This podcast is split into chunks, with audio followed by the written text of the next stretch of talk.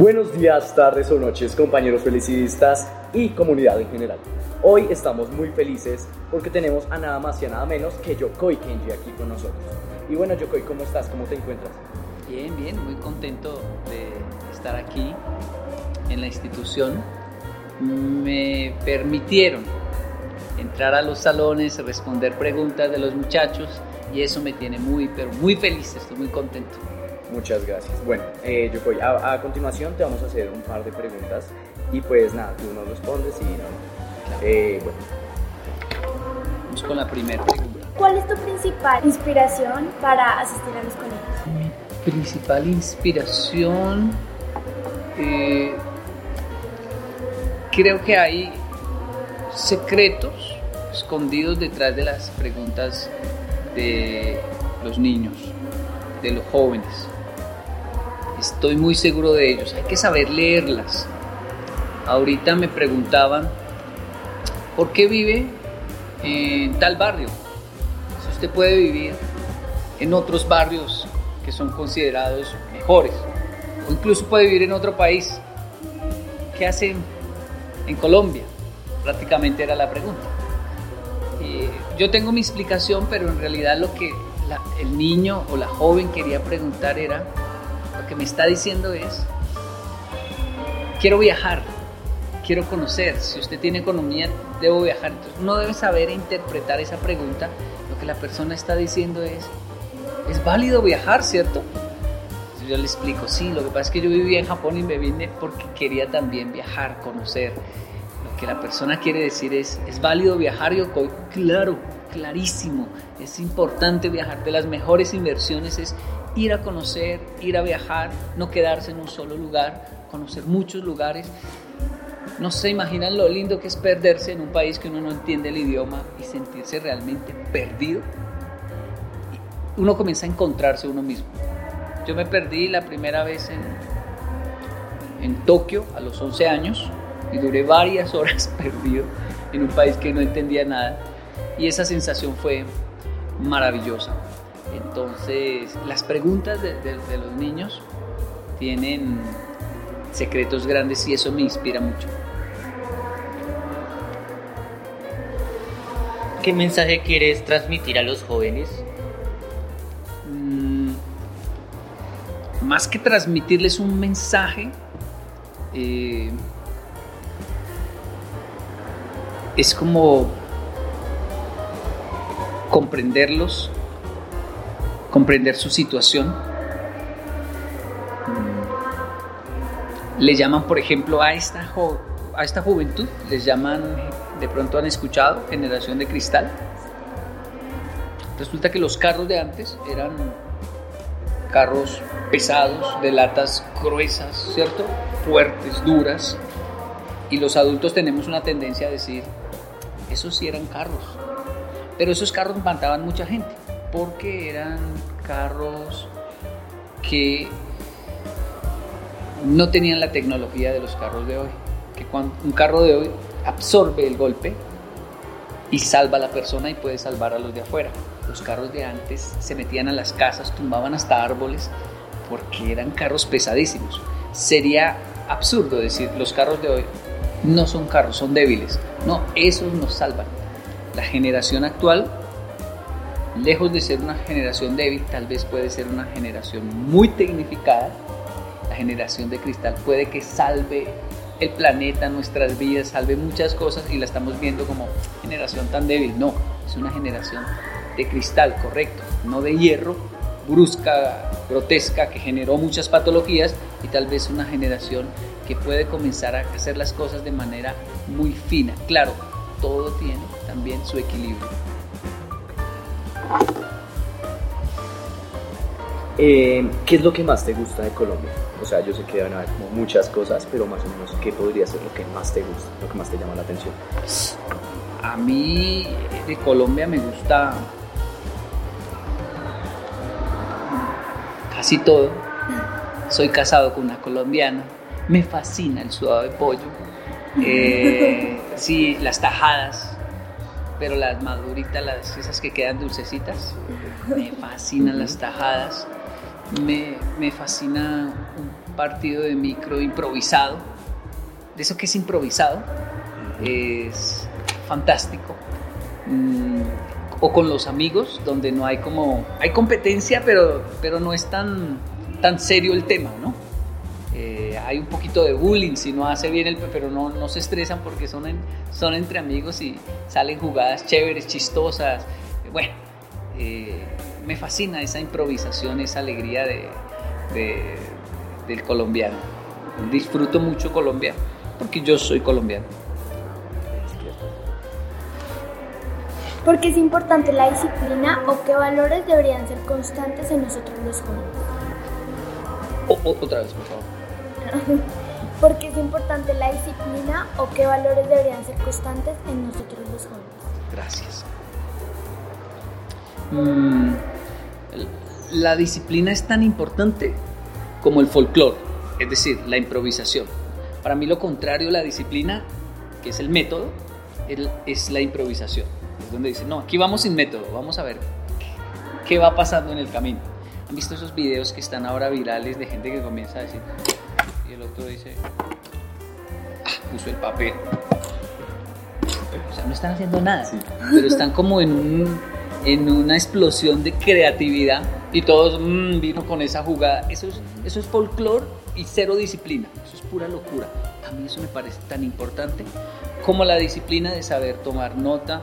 Está el micrófono, activamos el micrófono en 3, en 2, vamos, el método. Eso es importante. ¿Cuál es el valor que debe ser constante? El equilibrio. Ni ser tan metódico y decir es que tiene que ser así o si no, no sale bien, ni ser tan folclórico que decir todo vale, ¿no? la cámara quedó mirando para otro lado, pero no importa, todo es arte, no, tampoco tan exagerado. Me parece que el equilibrio es, es uno de los principios constantes eh, en un buen procedimiento. ¿Qué mensaje le darías a los padres de familia? Mensajes a los padres de familia. Bueno, ese que acabamos de tocar, de que tal vez no estamos frente a una generación débil o de cristal, sino mucho más pensante, tecnificada, eh, que igual necesita nuestra asesoría, porque sin equilibrio todo se puede dañar, eh, pero, pero no es una generación, digamos, eh, débil. Mm, sin embargo, uno de los mensajes que más me gusta transmitirle a, los padres, es decir, a mi generación es fuimos criados a veces de manera muy dura y nos sentimos como irresponsables o culpa de, no tratarlos duros. De pronto se me vuelve muy duro. Entonces, es absurdo lo que voy a decir, pero solo hasta ahorita comenzamos a aprender que si un niño se cae, que recogerlo. ¿No como así? ¿No lo recogían antes? No. Párese y no llore. Y hasta más bien va a darle para que aprenda a caminar bien. Imagínense, le pegábamos a un niño que caía. Hoy en día aprendimos, ey, ey, espere, espere. Un país va evolucionando. Cuando un niño se cae, uno va y lo recoge. o sea, lo ayuda. Y eso no es solo con un niño, con un adulto, con cualquier persona que se cae, la gente se recoge y se le dice, ¿está usted bien? Hijo, ¿estás bien? Sí. Eso no es crear a alguien débil, no. Eso es que el niño entienda de que no está solo y que estamos ahí para él. ¿cierto? Ya si comienza a gritar desmedidamente, o se partió un, hueso, o ya cálmese, o no haga drama. Pero no se puede simplemente juzgar a primer punto, eso se vuelve débil si no, si no lo levanto, ¿no? Uno de los mensajes más importantes, no, no sienta culpa de transmitir amor. algunas mamás, por ejemplo, confunden, es que cuando yo estoy el niño se porta mal, cuando yo no estoy se porta bien, pero cuando mamá está el niño se porta mal. Eso es porque el niño siente confianza que mamá esté. Si mamá esté, me puedo portar mal porque ella me cuida. O sea, no es un mal síntoma. A nosotros no nos enseñaron eso. Usted mal cría al niño porque cuando usted está, él se porta mal. Obvio que si usted se porta bien porque siente miedo, pavor, que de pronto me dejen aquí, me secuestren. Pero cuando está mamá, ya siente tranquilidad. Eso significa que es un niño que mamá le ha transmitido que lo protege. No hay que exagerar, dejarlo portando mal, dejarlo que se porte mal, no hay que exagerar dejarlo que se porte exageradamente mal, pero, pero no le tiene que tener miedo principalmente a sus padres el hijo. Son las personas en las que más puede confiar y decirle cualquier cosa. Eh, ¿Qué actividades o acciones recomendarías para que los jóvenes tuvieran un crecimiento? Mm, ¿Qué actividades o acciones? Un crecimiento. Me imagino que es un, crecimiento personal, ¿no? Mm, por supuesto está la lectura, pero esta actividad me parece grandiosa. Esta actividad donde ustedes deben estar sentados en una mesa, hay una cámara hacia nosotros, es decir, está filmando nuestro comportamiento, nuestras reacciones. Así eso esté escrito, igual yo tengo que leerlo, puede que me equivoque ahí. Eh, esta actividad me parece supremamente buena e importante. Y es una actividad que en realidad se puede hacer en cualquier lugar. En cual, todo, todos hoy tienen un, un, móvil, un celular. Bueno, vamos a filmar el, el, la conversación de hoy y sentarse a hablar frente a una cámara, pues no es fácil. Me parece de las más enriquecedoras. Hablar y escuchar la opinión de otras personas me parece grandioso. Okay. Bueno, Yokoi, eh, es que a mí un día me llegó una, como se podría decir, una duda existencial. Es que muchas veces los adultos a nosotros nos dicen que tenemos que estudiar para tener un trabajo y así los otros puedan tener el mismo destino que nosotros. Entonces, ¿qué sentido tendría estudiar solo para tener un trabajo y no hay otra y no hay nada más en la vida que eso? Ya, excelente eh, pregunta. Lo que pasa es que cuando cuando una generación le habla a otra, como son generaciones diferentes, debemos saber interpretar qué es lo que me está queriendo decir. Por ejemplo, mi generación nos decía mucho, estudie para que sea alguien en la vida. Y uno decía, o sea que si no estudio no soy. Y era raro, era como, pues yo no estudié y yo, yo me siento muy yo. y yo no he estudiado nada. Decía yo, pensaba yo, eso es como mentira, no puede ser. Claro, lo que me estaban queriendo decir es estudie para que logre muchas cosas diferentes. El estudio le va a abrir puertas. Bueno, ahí uno ya entiende por ese lado, ¿no? Entonces, sí genera crisis existenciales el que no le expliquen a uno bien lo que le, le quieren decir, ¿no? En este caso le están diciendo estudie para que encuentre un trabajo. Es que todos finalmente debemos trabajar porque trabajar es delicioso, dignifica. Es decir, sentirse útil haciendo algo es chévere. Esto, por ejemplo, es un trabajo. Imagínense que por esto le pagaran a uno. Eso sería chévere. Esto es un trabajo, ¿cierto? Entonces, si, me lo explican así, uno dice, ah, bueno, ya no entro en tanta crisis existencial. Estudie para que un día eh, pueda ejercer de manera tan profesional lo que a usted le gusta hacer que se convierta en un trabajo que ni siente que es un trabajo. Ya cuando alguien le habla a uno así, dice, tiene razón, papá, voy a estudiar. Entonces hay que saber cómo interpretar, porque a veces una generación cuando habla no sabe decirlo como lo entendería la otra generación. Yo creo que eso es lo que le están diciendo sus padres, pero pues obviamente la forma en que uno habla es, estudie para que encuentre un buen trabajo y ya, y uno dice, ¿y qué? Es que eso no es todo en la vida como me decían a mí, estudie para que sea alguien en la vida. Y, y, perdía uno materias y uno decía, yo sigo aquí, yo sigo siendo yo. Crisis existenciales. Y bueno, ya finalizando, ¿alguno de ustedes quiere decir algo? Sí. Eh, también hay muchas personas que dicen que cuando uno crece no puede, se le acabó la cosa de ser niño. Entonces, yo no creo que eso sea así, pero ¿tú qué piensas al respecto? ¿Crees que eso es verdad? ¿O que deberíamos actuar? Gracias por la pregunta. Soy, muy fan, soy muy fan de eso de la cosa de ser niño. Y una de las cosas que le cuesta más al adulto aceptar es que tiene un niño adentro. Y por eso, aunque sea un profesional y, hable tan bonito afuera, de repente hace unas pataletas horrorosas. Vemos a papá, dice, ¿qué pero Papá tan profesional, tan inteligente, como habla afuera y mire la pataleta que está haciendo con mamá. Parecen niños peleando y peleen y peleen. Me va a tocar ya intervenir. Imagínense, el hijo diciendo, venga, ya no peleen más. Mire la hora que es. Y entonces, usted no se meta, eche para allá a dormir. que yo-". Porque tienen un niño adentro. Tenemos un niño adentro. Cuando vamos al psicólogo los adultos, vamos justo a hablar con el niño que lleva adentro. De hecho, el niño que yo llevo adentro, siempre que yo voy a hablar con mis hijos, a regañarlos, les digo, hijo, el regaño actual, ¿no? Para esta generación es, hijo, hablemos. No, venga, hablemos. Explíqueme por qué es que usted hace esto y qué es lo que siente cuando lo hace. Lo que pasa, papá, es que tal, tal, tal. Y, cuando comienza a hablar, el niño que llevo adentro le da rabia. ¿Por qué habla con ese mocoso?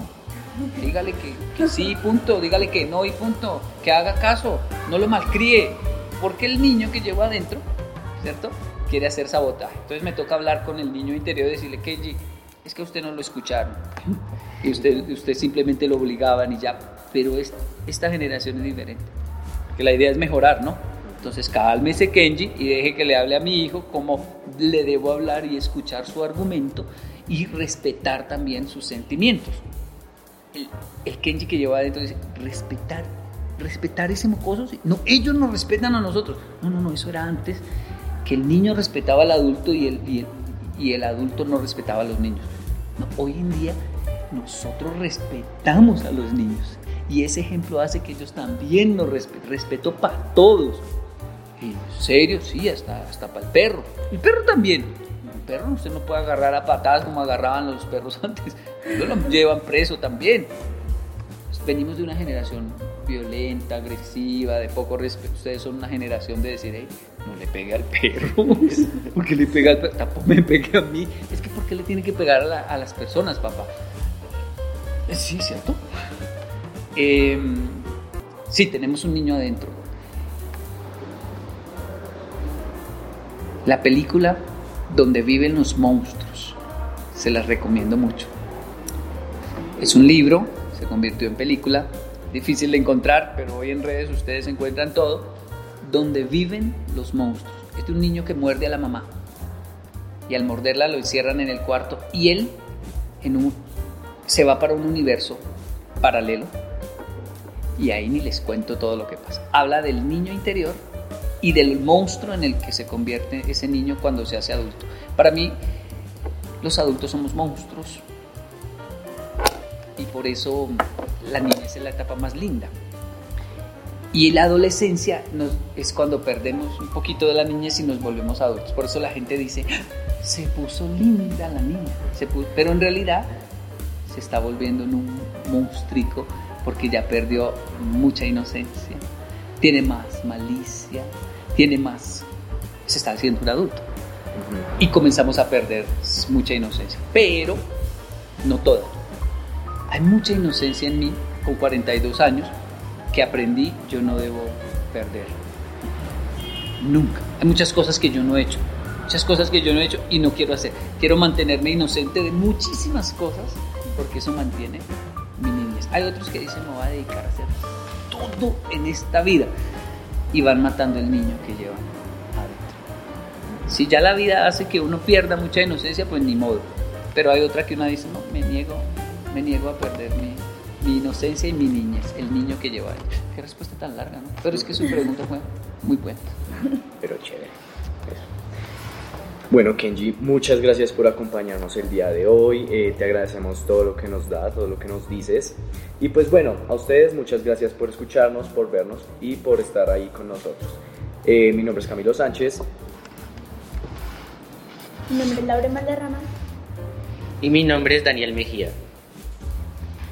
Yo soy Yoko Ikechi. Muchas gracias Muchas y nos gracias. vemos en la próxima. Que nos sigan por dónde. Ay, sí, eh, nos pueden seguir, recuerden, en Instagram, suscribirse a nuestro canal de YouTube y a nuestra página de Facebook. Ahí la vamos a colocar. Exactamente. Nos vemos, adiós.